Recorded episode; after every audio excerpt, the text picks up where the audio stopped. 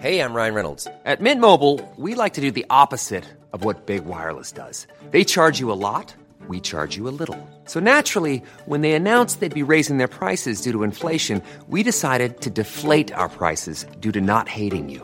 That's right. We're cutting the price of Mint Unlimited from $30 a month to just $15 a month. Give it a try at mintmobile.com slash switch. $45 upfront for three months plus taxes and fees. Promo rate for new customers for limited time. Unlimited more than 40 gigabytes per month. Slows. Full terms at mintmobile.com. Son las 7 con 37, 19 horas 37 minutos, hora del centro de la República Mexicana. Yo creo que la experiencia en Australia, ahora que usted y yo hemos conocido, ya que usted y yo hemos conocido sobre el gran incendio continental que vive Australia y con los datos dramáticos que arroja en cuanto a pérdidas de especies animales, hasta este momento hay coincidencia de que se han perdido mil millones de animales. Mil millones de animales han muerto por el incendio en Australia. Y muchas especies, muchas de ellas endémicas, han entrado en peligro de extinción. Ya hablábamos de los koalas, que están en, en, extinción funcional, tal y como lo han dicho las, eh, las autoridades de, de, de, de, Australia, ¿no? Con todo el dolor y ante la sorpresa en el mundo de una situación como esta.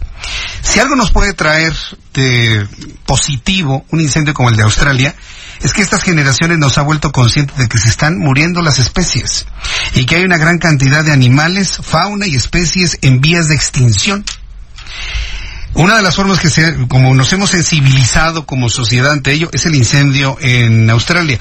Pero ¿sabe cuál es otra forma importante para podernos sensibilizar de que nuestros hermanos de la naturaleza se están muriendo, que están desapareciendo? A través del arte, a través de la pintura.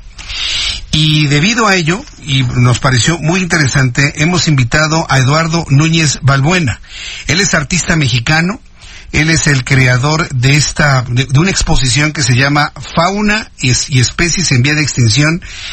Y lo hemos invitado aquí al estudio para que nos platique de su obra, cuándo se va a exponer, dónde la podemos disfrutar. Eduardo Núñez Balbuena, bienvenido, gusto en saludarlo aquí en el Heraldo Radio. Gracias, gracias.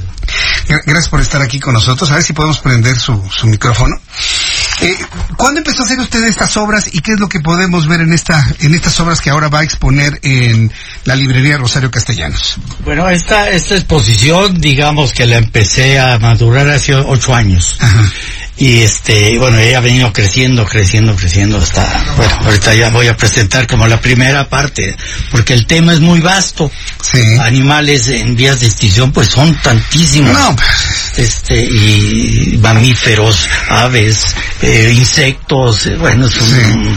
entonces, bueno, me, mi pintura, siempre, siempre antes de hacer esto, eh, en la, mi pintura siempre he puesto, puesto mucha atención a los animales como parte del, del cotidiano, ¿no? Uh -huh, Entonces yo los pongo en el mismo plano que el ser humano, ¿no? Son importantísimos. Pero en esta última reflexión, digo, vamos a hacer un hincapié, una llamada de atención con estos animales eh, en vías de extinción. Bueno, entonces ya eh, armé esta muestra que ahora se presenta mañana este, sí. ahí en este espacio cultural. Toda su vida artística, su, su, vida pictórica, ha estado centrada en representar a través del arte a los animales. No, no, no, no, yo he pasado por todas las facetas de un artista, ¿no? Uh -huh. desde, el, desde la parte figurativa, la, la, abstracción, y tuve un periodo caligráfico, ahora hago neo, neo, neo, neo un, tipo de neofigurativo que mezclo ya, ya mezclo lo abstracto con lo figurativo. Soy un colorista, ¿no? Entonces, pues, ha, cambiado mucho la pintura. Y ahorita estoy en esta fase, ¿no?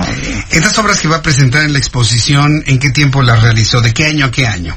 Pues lleva, llevo ocho años haciéndolo desde mi regreso a México, ¿no? Desde, entonces toda esta serie, eh, sí, son como ocho años de trabajo. Ocho años de ocho, trabajo. Ocho años de trabajo. Vaya, pues eso, eso es, eh, habla, habla de una intensidad, pero además un amor por los animales, por lo que me ha descrito, creo que hay mucho interés en que el, el público en general conozca quiénes son esos animales y sobre todo cuál es el peligro que están enfrentando. Sí, claro, claro, y es una tristeza. Bueno, la, los animales yo los considero como mis hermanos, ¿no? Uh -huh. Por eso el, título también de esta muestra. Este, y bueno, si hago hincapié que, que, que, hay que tener un, una, una, una, un, un llamado de atención hacia el cuidado de estas especies que son al final las que nos protegen, las que nos acompañan, ¿no? Las que nos a, a crean un, un, una atmósfera para que todos puedan convivir y que este planeta siga funcionando, ¿no? Uh -huh. Ahora, ¿qué, ¿qué, animales de, en peligro de extinción ha representado en esta obra que expone a partir de mañana? Bueno, aquí eh, se presenta el jaguar, ¿no? Uh -huh. Está, está el ajolote. El ajolote. El ajolote. Que por cierto la UNAM ha hecho enormes esfuerzos por mantenerlo, investiga mucho, pero se mantiene en peligro de extinción, ¿verdad? Sí, exacto, exacto. Uh -huh. También este tengo la tortuga caguama, que ahí también es otro otro animal. Tengo la está la serpiente de coralillo, está, está pongo hasta las hormigas, porque yo creo que en este momento todos estamos en peligros de extinción. Y lo dice bien, estamos, también los seres humanos, uh -huh. aunque seamos 7.700 millones de seres humanos, dicen que estamos en vías de extinción para los próximos 200 años. Pues sí, y esta, esta muestra eh, corona con un cuadro de, de una pareja, ¿no? Dos seres humanos y ella está, está embarazada, embarazada. ¿no? Y entonces también la muestro ahí, ese es otro, otro peligro, ¿no? Uh -huh. eh, hay que estar muy cuidadosos también de nosotros. Sí, qué, qué, interesante. A ver, entonces hablemos sobre la exposición y dónde se va a presentar. Entonces, a partir de mañana, sábado 18 de enero, ¿en dónde, maestro Eduardo? Eh, eh, en el Centro Cultural Bella Época, que está, es eh, un centro de,